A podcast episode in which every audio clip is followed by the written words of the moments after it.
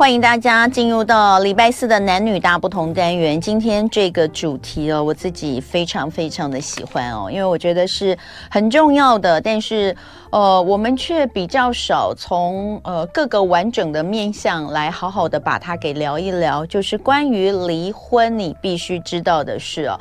先不要说呃，哎呀，为什么要讲离婚事情？哎，我跟大家讲，这真的是。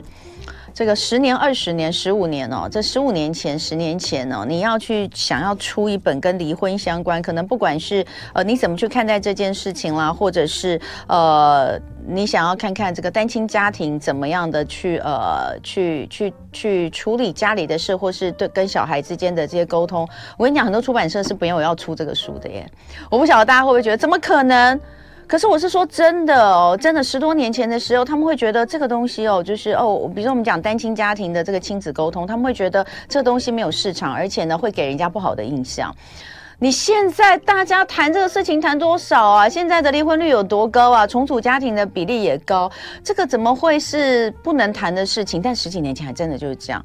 所以看到这本书，然后看到这本书的作者，我心里面真的觉得非常非常的开心跟感动，就是终于有这样子的一本完整的，从心理层面、法律层面哦，来好好的告诉你。你该做些什么？你该怎么做？还有你怎么去 take care 你的心跟你的家庭？所以今天很高兴的，我们透过视讯的方式邀请到关于离婚你必须知道的是这本书的作者之一，哈，是中央警察大学法律学系教授以及台湾家事法学会理事长郑学仁郑教授，欢迎郑教授。是邓学仁，邓邓学仁，哎，对对，邓学仁，对不起，对不起，没关系，我我老花戴着我的眼镜还是看不见。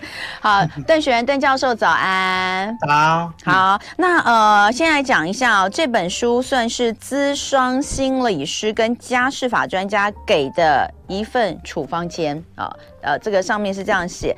那呃，有三位作者一起合著。我刚刚有讲，除了邓学仁教授之外，还有林秋芬咨商心理师跟。潘雅慧家事法庭法官，先来请教一下，呃，教授，教授，你教授离婚相关法制已经三十多年了，然后也担任法院家事调解个案研讨的督导超过十五年哦。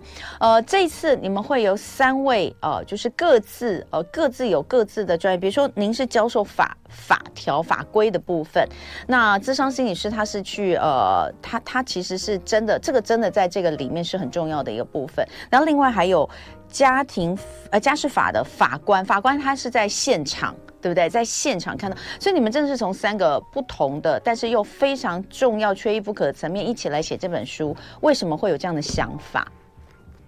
呃，因为我们通常在讲处理家事事件，呃，它跟财产事件最大的不同是，呃，财产事件呃处理完了之后，呃。债权人跟债务人可可以一辈子都不要，呃，不要再来，不要来往，不要再见面了。可是呢，家事事件，因为它中间有孩子，所以呢，即便两个人呃再怎么不愿意的话，呃，他还是必须要去呃合作来处理孩子的事情。嗯嗯、那家事事件，因为它就是掺杂着很多的情感还有纠结。那如果我们只是单纯用法律去呃解决它的话，呃，我们常常在讲的这个叫做结案容易了事难，嗯，好，你只是把案子结了，但是当事人内心的纠葛他并没有办法去处理，所以呢，从心理上。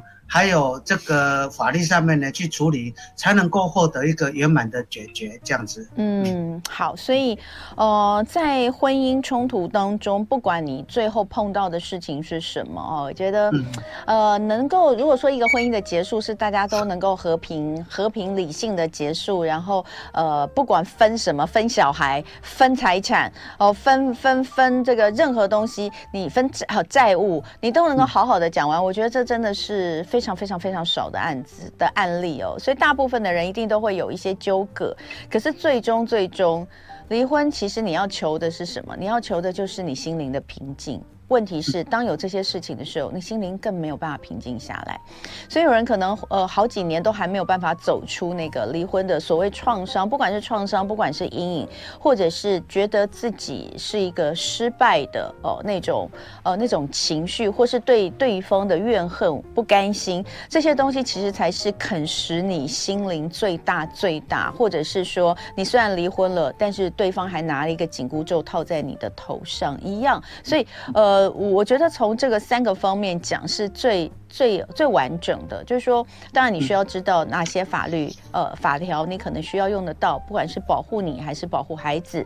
那另外，你可能会在法庭上面直接看到的状况又会是什么？但最重要最重要就是你怎么去抚平自己心理哦。所以嗯。这个老师你，你你说哈，其实你们在这个实务经验上发现，夫妻处理子女侵权常常会出现四个矛盾，对不对？是不是可以先来跟我们说这四个矛盾？哦，嗯、呃，我们处理小孩子的四个矛盾、哦，第一个呢，就是我们要决定孩子的未来，但是我们都执着于过去的恩怨情仇，嗯，这个就是。过去跟未来，那第二个呢？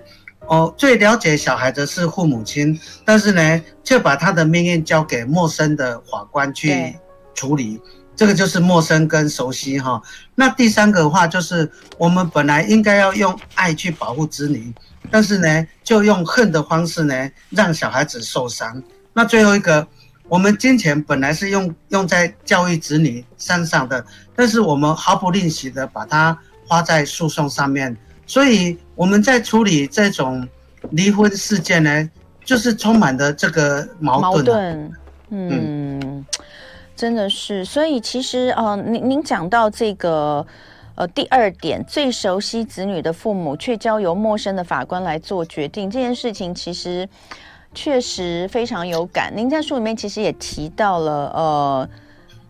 我我其实之前也听过另外一位专做家事法的律师讲过一句话，就是说，他说虽然站在律师的这个律师的这个立场哦，律师怎么赚钱？律师是这个案子要多一点，还有案子要长一点，要出庭 多次一点，他才能够赚比较多钱。他说，但是他做他们做家事法，其实。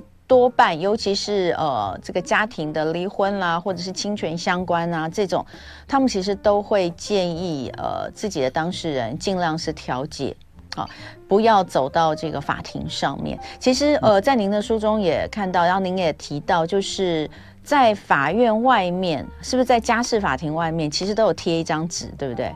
贴这个海报，嗯。是这张哎，大家透过 YouTube 可以看到哈，家事调解优于家事裁判，您可不可以跟我们说一下这一张？好，呃，我不晓得画面上面有没有秀出来，有有秀出来了，嗯，我我简单的说明一下哈，就是为什么我们要呃家事事件呢要调解，因为呃第一个就是我们在法律上面规定哈。就是调解前置主义。所谓调解前置主义，我们用白话来讲，就是，呃，你即使呢，呃，跟法院提起诉讼，那法院说不行，呃，你一定应该要跟当事人呢，你们两个呢，面对面的好好的去谈，那。这个调解呢，就如同字面上面所称的哈，嗯，先调整人际关系，再解决法律问题。嗯、所以呢，教授，我们先停一下哈，待会儿再继续。今天礼拜四男女大不同，我们聊聊关于离婚你必须知道的事。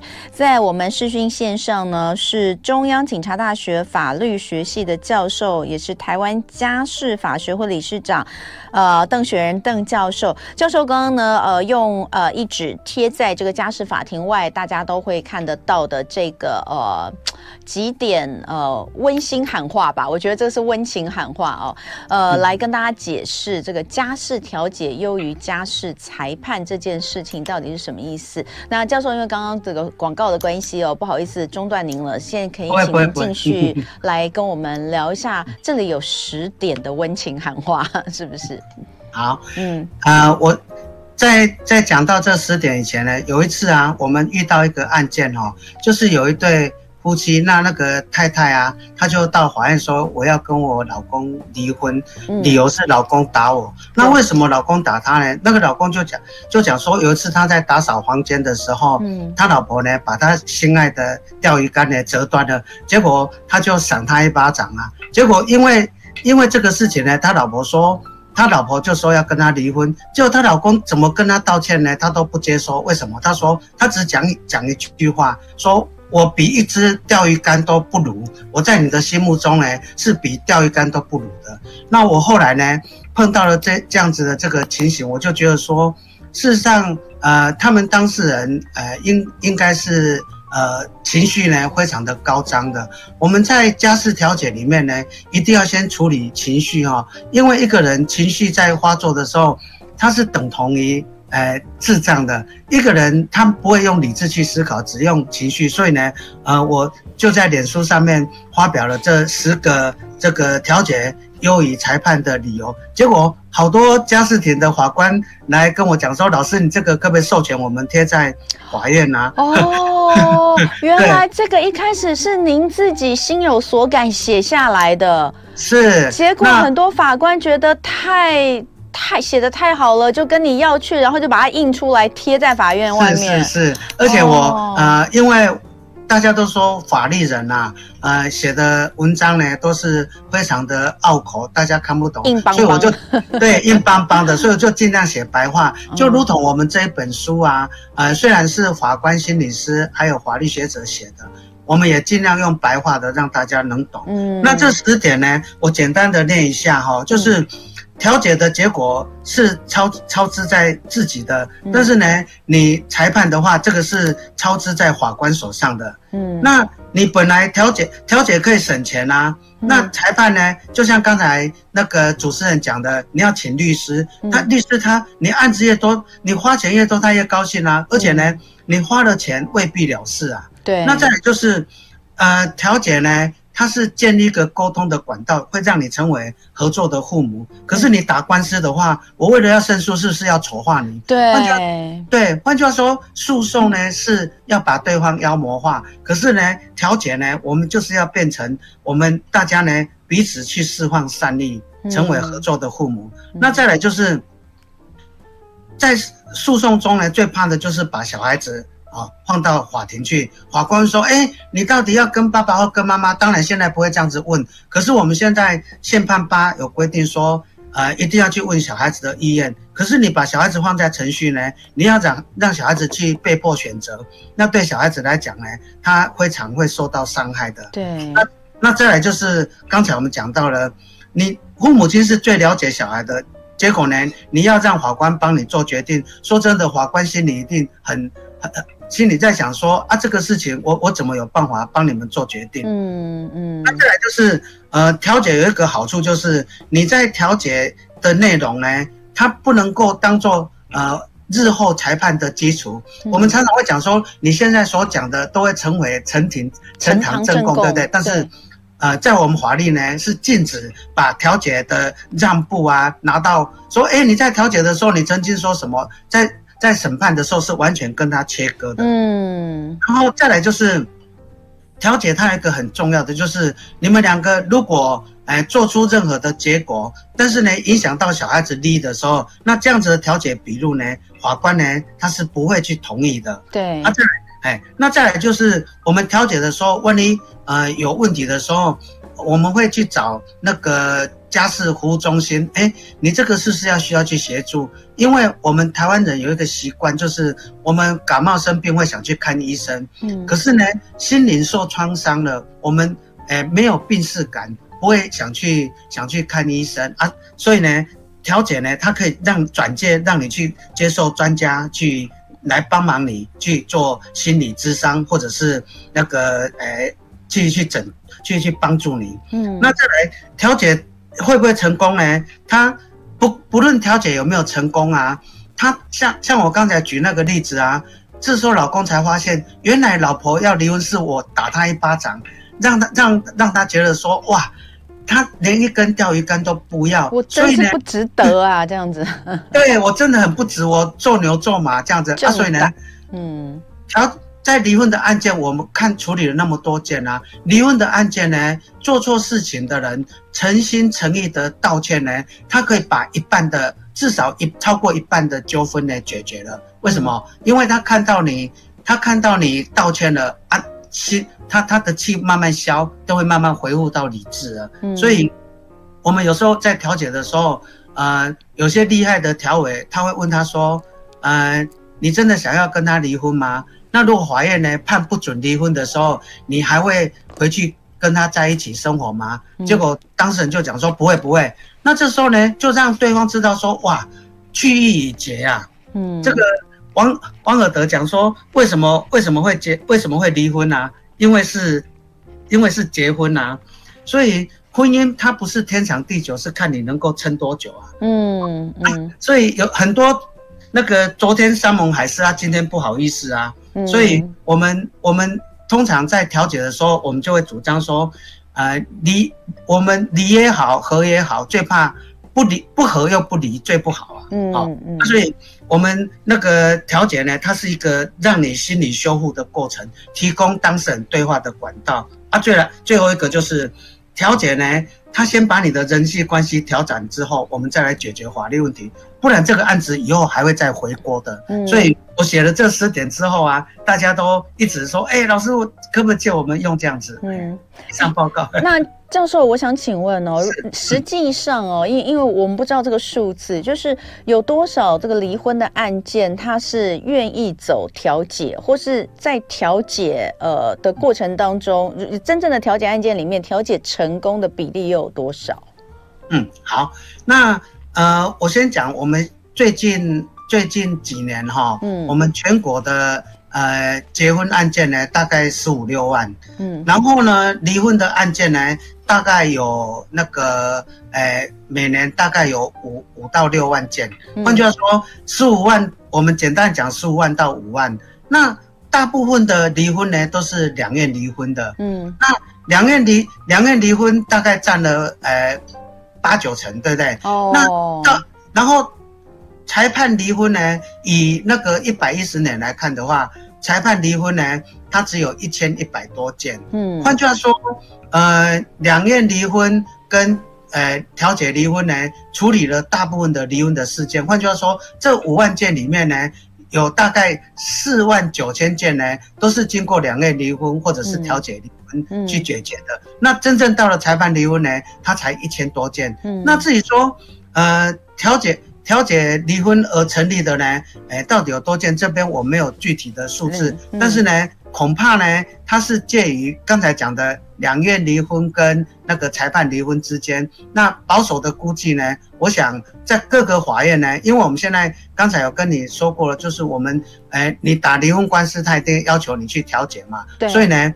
一定是超过，一定是超过那个裁判离婚的啦。对对对对对那呃，教授，我再请教一下，嗯、你们会一直讲调解，呃，希望大家可以呃愿意走调解的路线，就是能够的话，我们就用调解把它解决，不要走上法庭。那是不是代表，其实有很多人对于调解程序是有误解的？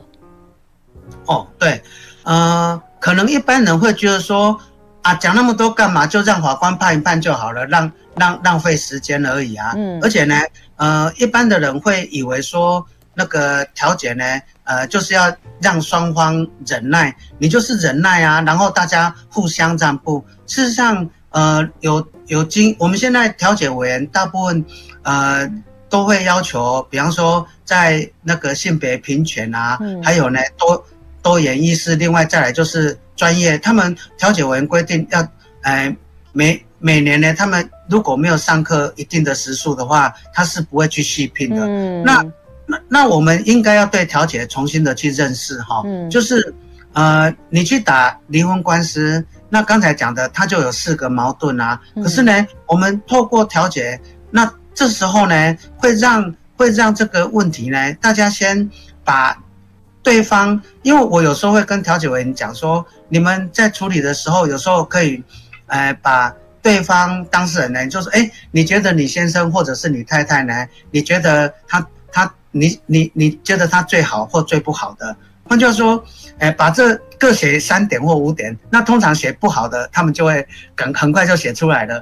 那写好的他就写不出来，对不对？那这时候呢，如果慢慢的写出来，而且呢，我们还要让他念儿童的十大权利。换句话说，在调解的过程中，它不是单纯法律机械性的去运用，而是呢，我们透过心理心理学的这个部分，让当事人的这个创伤能够得到一个回回应。嗯、呃，我们都知道受那个野兽啊受伤啊，他不会去处理伤口，他第一个一定是先去反击对方。嗯、啊，所以呢，我我们我们调解最最强调的就是要先倾听啊，同理。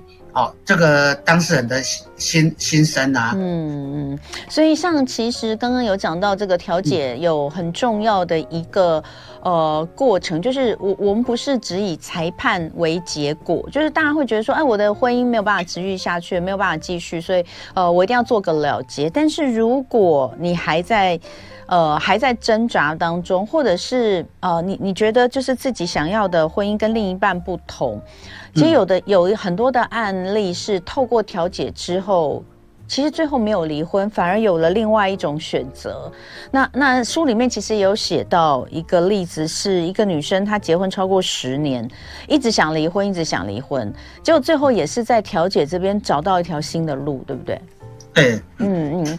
所以像这个可以跟大家聊一下吗？对，就是我们、嗯、我们那个婚姻啊，除了、嗯我们要去结束它，有没有其他的选择啊？那一般来讲的话，就是好啊，那我就忍耐啊。问题是这个忍耐呢，呃，它到最后呢，有时候会会会那个迸发。嗯、那还有另外一种方法，就是好，那我们就暂时分居。嗯，那分居的话，呃，中间呢、啊，这时候就是我们讲说，只有夫妻之名，没有夫妻之实。嗯、那那还有一种选择就是。呃，我们那个，诶、欸，接受智商，为什么呢？嗯、因为这边在书里面特别强调一件事情哦，只有父母快乐，孩子才会快乐。嗯，所以呢，你父母没有照顾好自己的话，孩子呢，他是孩子看你每天呢闷闷不乐，没有一个孩子呢，他可以快乐成长的。嗯、所以呢，最近常常有人在问问我说，老师，我很想很我我有一个朋友啊，嗯、他很想跟他的。配偶离婚呢？那个，呃，请问一下，应该要怎么做啊？好，老师，不好意思，我们这边要进一下广告哈。那待会回来继续请老师。我们要继续回到礼拜四的主题，男女大不同。关于离婚，你必须知道的是，在视讯线上跟我们聊天的是中央警察大学法律系的法律学系的教授，也是台湾家事法学会理事长邓学仁邓教授。那这一本书关于离婚，你必须知道的是，资商心理师和家事法。专家给的处方间，这是商周出版的，呃，很希望能够呃把这本书送给所有现在在婚姻里挣扎的人。如果你想要结束婚姻，但是却有好多好多的不知道该怎么处理，或者是我真的要走到这一步吗？这本书其实可以给大家很多的想法。那其实最重要的一个呃一个一个点要告诉大家的就是。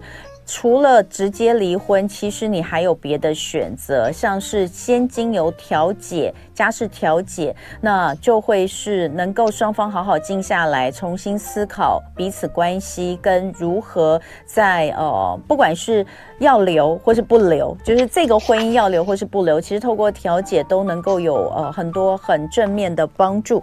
那刚刚其实邓教授在广告之前就我问的问题是这样，就是说有没有别的选择？就是除了诉请离婚，有没有别的选择？因为在书里面其实也有提到一个案例，那您也讲到了，确实最近也有很。有朋友问你说：“哎，有个朋友想要离婚，呃，要该该他该怎么办？他可以跟他说些什么？那教授是不是可以继续跟我们分享这一点？”好，首首先来来问问题的都会讲说：“我有一个朋友想问，我有一个朋友想离婚，我就问他说：‘是不是你自己？’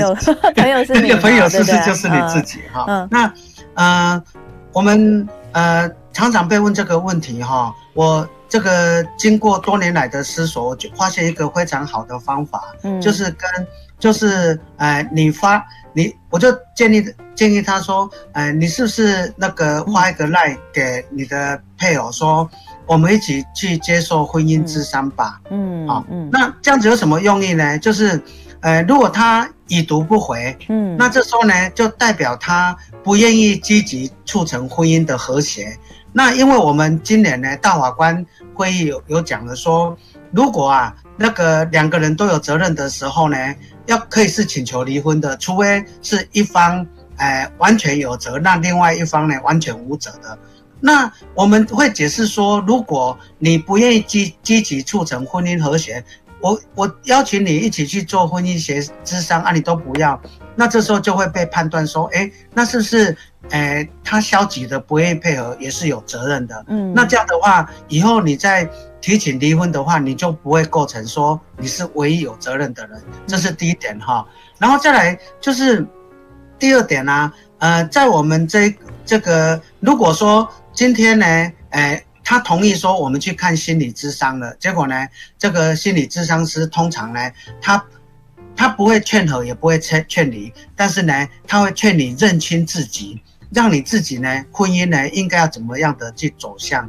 那像我们的在这个这本书的一个故故事里面呢，就是这个诶女主角她是渴望婚后小家庭的甜蜜生活嘛，嗯，但是她的老公就是她希望能够维持单身的自由跟空间，继续跟哥们去打球啊，嗯，结果呢，这个后来这个太太呢，她很有智慧，她就请跟她的先生呢一起去做婚姻的智商，诶，好不容易的。这个把这样子的这个婚姻呢挽回来了，所以呢，我一直在强调说，我们今天写这一本书啊，不是要劝人家离婚，或者是那个忍耐在婚姻，不劝和也不劝离啦，嗯、就是让你认清自己。所以我常我我我在这本书上面讲说，呃，这本书呢就如同家里的灭火器，可以百年不用，但不可一日不备啊，嗯、就是。万一如果你面对这些问题的时候，像我在这这本书，我就讲到说，呃，当你觉得婚姻有发生问题的时候，刚才不是有讲过了吗？法院都会要求你去调解，那你要去进行调解的时候啊，你你要注意三点哦。第一个呢，你是不是可以冷静的去对待？如果你是存心要去羞辱、指责对方，只是拉长战线，嗯，是无补的。那第二个就是你到底自己想要的是什么？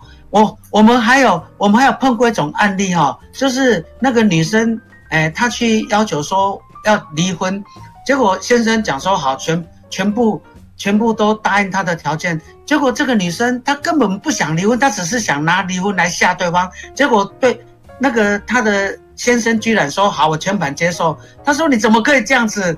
所以有时候就变成弄巧成真了哈，所以我们。自己要去了解，说我我今天做这个行为，如果你觉得对方是欠你一个道歉，啊你，你你你自己呢，是不是可以透过调解号的去沟通？嗯，然后最后一个最重要的就是，你必须要爱你的子女更甚你恨你的配偶啊，要让小孩子知道说离婚不是他们的错，要把小孩子的需求呢放在首位。所以，呃，从法律人的观点。上来看呢、离婚就是三件事情啊。第一个呢，就是小孩子的亲权，我们俗称的监护权，到底要归给谁？然后第二个呢，就是夫妻财产呢，要怎么样子的去剩余财产要怎么样的分配？那第三个呢，就是尔后啊，有关夫这个赡养费或者是抚养费呢，哦，这个要怎么样子的去做做履行确保？那呃，简单的。简单的来讲，这三个口诀就是抢人、抢钱、抢粮食啊。嗯，离离婚的这个法律呢的效果就是这样子。但是最前面的，你到底自己想要什么，你一定要告诉自己啊。这个是我们在这本书呢有非常清楚的告诉哎这个。读者必须要去事先了解的事情。嗯，好，那呃，刚刚其实讲到一句话，让我非常感动哦，就是呃，你一定要爱你的子女更胜过恨你的配偶。那我觉得，如果今天你的离婚的这一件事情里面是有子女这个元素在的话，我觉得这一句话。我觉得老师这句话应该要当做最高级最高原则 来看，是真的。就呃有经历过这样子的过程的呃父母亲，其实你应该都知道，在那个当下，其实最让你纠结的一定是子女的部分。所以在这本书里面，呃有一有一个有一个有一个篇章哦，有一个有一篇第二部，为了孩子选择不离婚哦，就是呃，你你你你们想告诉大家，就多半人都会觉得我是为了孩子好，所以我要离这个婚。但是在整个呃离婚的过程当中，可能受伤最重的是孩子，哦，所以怎么样去避免这件事情的发生，哦，这就是家事调解很重要的一个功能在。那呃，其实，在这一部里面的第一个故事讲到的是爸爸。哈，有一个爸爸，他你们书里面说他叫大华哈，那他的离婚到最后，我这样看，他们其实是没有调解成功的，对不对？嗯嗯。这个故事是没有调解成功的。那从这个故事里面，我们看到哪些事情？可不可以请教授跟我们说一下？在第呃一百零九页，嗯，一百零九页，对，呃。这个一百一十页啦，就是这个大华的故事，嗯、就是一心一意为孩子好，最终却害了孩子。嗯嗯嗯嗯，对，就是呃，我们在我们在那个呃离婚的程序中，我们最最常碰到的就是，呃，我我们都是为了小孩子好，那这个为了为了小孩子好呢，大家都觉得说小孩子两个人就变成。在争争夺小孩子，那争夺小孩子的过程呢？呃，我我们曾经碰过一个案子啊，那个小孩子从四岁到十二岁啊，就是夫妻两个人不断的一一直在打官司，真的是到十二岁真的是八年抗战啊，打到那个孩子呢，他跟那个程序监理人讲说：“阿姨，我跟你说，呃，等一下呢，如果爸爸妈妈在吵架，我就大哭，他们就会停下来了。”哦，然后呢，程序监理人就问他说：“那以如果你们以后会面交往，你希望安排在什么地方？”这个小朋友给你猜，他居然说什么？他说：“我希望在电影院。”啊，为什么要在电影院？他说：“因为在电影院，他们如果吵起来的话，会会很难看，会很丢脸，他们不敢吵架。”嗯，啊，换句话说，这个我们常常呢，就是以爱孩子之名啊。然后呢，两个人在那边，哎，透过透过程程序，透过诉讼呢，然后纠缠不清啊。结果呢，像这种争夺小孩子的事情呢，我常常呃会举说所罗门王的例子啊。像那个真正的妈妈，所罗门王讲说要劈成两半，他说没有关系，那那小孩子给那个不是妈妈的人。真正的真正的爱小孩子哈、哦。呃，应该是让小孩子可以无忧无虑的，同时跟呃非同住方继续维持呃亲子关系的联系。所以我常常在法官学院跟法官讲说，你们要判小孩子给爸爸或妈妈呢，最要用什么原则？就是这个小孩子呢，他如果呃你可以积极的促成会面交往的人，好，那这个人呢最适合担任那个主要照顾者。换句话说。他去看对方的时候，他不会有有压力。像有些呢，呃，我们在书上最常碰到的，就是说，哎，那个小孩子不想看对非同住方，啊，我尊重小孩子的意愿啊，啊，我们就会问他说，那小孩子那个，哎，不去上学，哎，不吃蔬菜，那你要尊重他的意愿吗？嗯，你平常都不尊重他的意愿，为什么只有他不看，哎，他的爸爸或妈妈的时候，你就要尊重了？所以，呃，婚没有离好。小孩子呢，就会变成那个永远呢，他就就就就要背负这个父母亲呢不和的阴影啊。嗯、啊，所以，所以我们我们常常在讲说，呃，如果家事事件没有处理好，以后呢，这个小孩子就会变成飞行少年，变成少年事件。那少年事件没有处理好呢，以后就变成刑事事件了。嗯，所以。一切社会根源的毁坏呢，都是从家开始，所以我们真的一定要告诉父母亲啊，你如果真的爱这个小孩啊，你一定呢要从小孩子的利益。今天小孩子的利益是什么？如果你是小孩，你叫他说选爸爸妈妈，这个不是一个很残忍的事情吗？你们为什么不能够好好的啊、哦、这个相处？你们两个人的问题呢？哎，自己这是大人的问题，但是不要卷入小孩子，嗯，把他们当做报复的工具这样子。嗯，好，那最后哦，就是刚刚讲到，就是如果最后孩子的侵权归属不如己意，呃，嗯、有没有什么要跟这这一方说的？嗯嗯呃，所谓的不如己意的话，你你的意思是讲说，哎，我争取小孩子的哎。监护权，我们俗俗称的监护权。嗯，嗯可是呢，结果呢，却判给对方，是这样的意思吗？嗯，应该是这样的意思。这个是书上也有写到的。嗯，对。那我的我我我的看法哈、就是在所有的离婚事件里面呢，最夫妻财产的分配啊。那个赡养费那个是其次的，最重要的呢就是小孩子的会面交往。为什么？我们书上最常碰到就是我看不到小孩，那我这时候就提侵权改定嘛。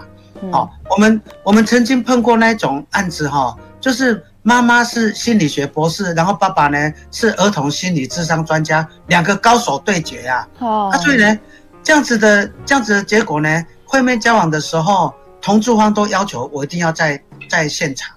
啊，这个让会同住方会面交往非常的不顺利啊。对，所以呢，呃，我我必须要要告诉大家一件事情：如果今天小孩子呃不如己意判给对方的时候，这时候呢，呃，你要对同住方释放出更多的善意。嗯、比方说，小孩子呢会面交往的时候，你请他带带带一颗呃金沙巧克力给对方，嗯、这样子呢。小孩子会觉得说父母亲的关系是好的，所以教授谢谢，希望善意很重要。好，教授谢谢，谢谢教授。就爱点你 UFO。